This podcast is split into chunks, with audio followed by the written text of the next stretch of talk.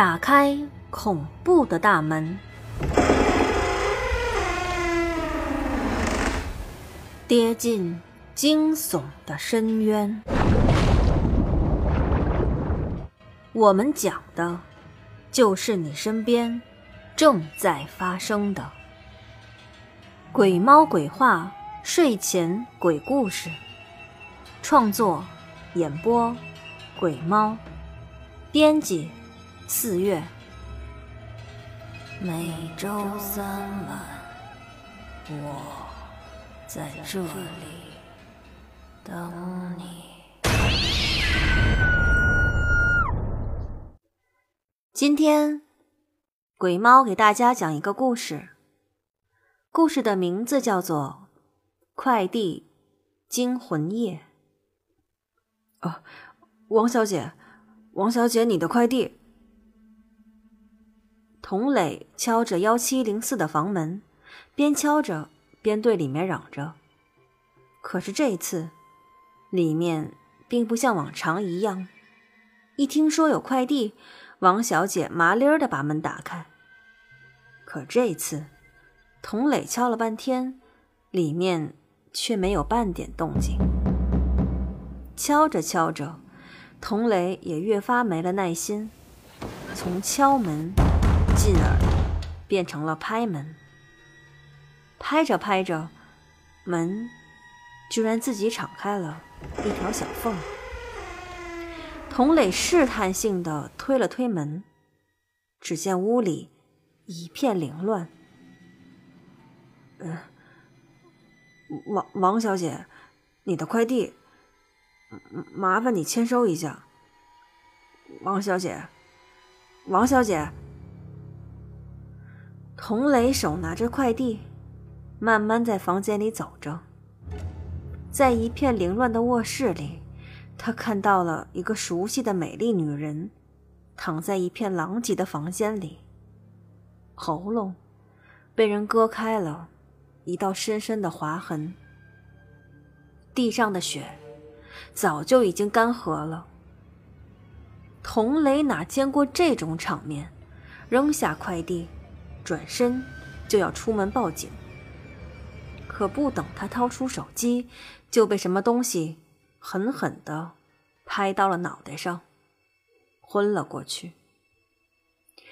当他再次醒来，听到了一阵大口咀嚼食物的声音，那个味道他太熟悉了，每天他都会进入那家店好几次，虽然。他现在的脑袋还不算清醒，可是鼻子却灵敏的闻到了经典的麻辣烫的味道。哎，哥们儿，只能怪你命不好。一个男人大口吃着麻辣烫，用低沉的嗓音说着。童磊动了动自己的手脚，他发现他的手脚都被绳子牢牢的捆着，被丢在冰冷的洗手间里。那个陌生的男人端着麻辣烫，蹲在厕所门口，大口大口的吃着。麻辣烫的香味儿一阵阵的飘了过来。大哥，你你误会了，这这这不是我干的。童磊试图解释着：“是我干的。”男人抬头，直愣愣的盯着他。哥们儿，直说吧，我不是什么好人。你口中的王小姐。也是我杀的。至于我为什么杀他，男人眨了眨眼睛，想了会儿，接着说：“因为，因为他是个阴阳眼，总说家里能看到鬼。哎有时候半夜做噩梦，还会大喊大叫。他这样。”总是把我吓得半死。甚甚至有一次，我半夜从梦中醒来，他居然披头散发的拿着一把匕首，站在床边，一动不动。你 你知道吗，兄弟？我真的是受够了。男人说完，把一次性餐具里剩下的麻辣烫，全都爬了进了嘴里。哎，相信我，兄弟，我杀他，真是迫不得已。本来我想毁尸灭迹后就离开，可是。可是你好死不死的，偏要这个时候进来啊！所以哥们儿，你真是个意外。到那边别恨我。说完，男人一刀朝着童磊心脏的地方扎了过去。童磊毕竟每天干的都是强体力劳动。天不亮就出去搬快递、送快递，每天都要扛着快递爬几十层楼。他眼看着那把匕首朝着自己刺了过来。童磊虽然手脚都被绑着，但是他的身体还是可以左右移动的。童磊本能的将身体一挪，男人的刀刺了个空。童磊抬起被绑起来的双脚，用尽全身的力气朝着男人的脸上踢了过去。男人一下子被踢得人事不省。当男人再次醒过来的时候，他的手脚被牢牢地捆在身后，四肢被胶带勒得生疼，而童磊。拿着他刚刚攥在手里的匕首，不怀好意的看着他。啊，哥们儿，嗯，哎，坦白讲，哎，我也不是什么好人。童磊冷冷的说：“我当快递啊。”只不过是混混口饭吃，因为当快递没人在乎你之前做过什么。童雷摆弄着手里的匕首，玩味的对着倚在墙角的男人说：“我我说实话，你是谁？”你你干过什么？我一点也不在乎。但是刚刚，你差点杀了我。这笔账，我们可要好好的算一算。童磊用刀刃指了指男人的胸膛，然后一点一点的戳进去。男人刚要叫喊。花洒里就流出了七十度的热水，源源不断的喷在了他的脸上。嘘，别叫，别叫，要不然你会吃太多苦头的。墙角男人的脸被烫得又红又肿。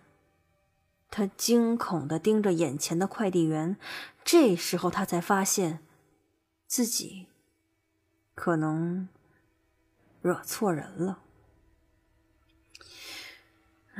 嗯，哥哥哥们儿，如果你不介意的话，我我也给你讲讲我的故事。你你知道吗？这这件事儿。我从来没和任何人说过。童磊微笑着，悠悠的说：“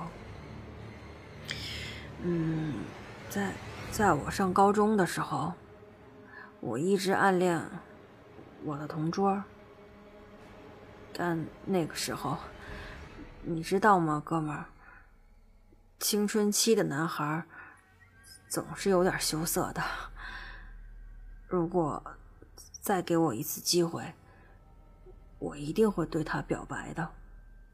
可可是，有段时间，他突然变得神情恍惚，也不爱理人了。有天晚上，我送他回家，在我的再三追问下，他才哭着告诉我，他他被教导主任强奸了。他他想转学。可是他他父母却把他大骂了一顿。童磊叹了口气，眼睛里有些晶莹剔透的东西。后后来，在在一次晚自习后，我故意值日到只剩我一个人。我我准备了一把刀，进了教务处。就把教务主任给给砍死了，然后我把他的小弟弟砍了下来，将那具没有小弟弟的尸体挂到了学校的房梁上。做完这些，我连家都没回，就就直接跑了出来。童磊说完，看着男人。男人听着童磊的讲述，身体不由自主的颤抖着。嗯，你你知道吗？一一个男人去伤害一个女人，是是最他妈无能的表现。如果王小姐有精神病，你就应该将她送去看医生，或者精神病院。可你却选择杀了他，你这个人渣！童磊说完，一刀刺进了男人的太阳穴。男人的眼珠子一下子翻了上去，露出了渗人的白眼球。童磊知道，他的意识虽然没了，可身体还是有知觉的。于是，拔出了刀，在男人的额头上刻下了三个字：“杀人犯。”童磊知道，男人的身体不由自主的颤抖着。童磊知道，那不是条件反射，那是因为他还能感觉到疼。做完了这一切，童磊慢慢走到已经僵硬的王小姐身边，将她温柔的揽在怀里，小声的说。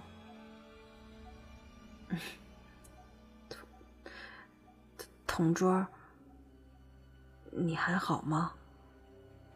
好久不见，没想到再次见面居然会这么唐突。安心的走吧，我想以以后不会再有人欺负你了。我。我会想你的。说完，童磊在王小姐的脸上深情的吻了一下，然后转身，消失在了人群当中。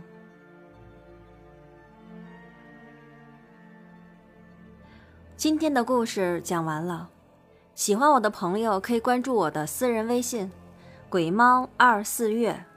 鬼猫的全拼，数字二，四月的全拼，或者关注我的新浪微博“鬼猫不怕”，如果您身边有什么真实的灵异故事，也可以跟我分享。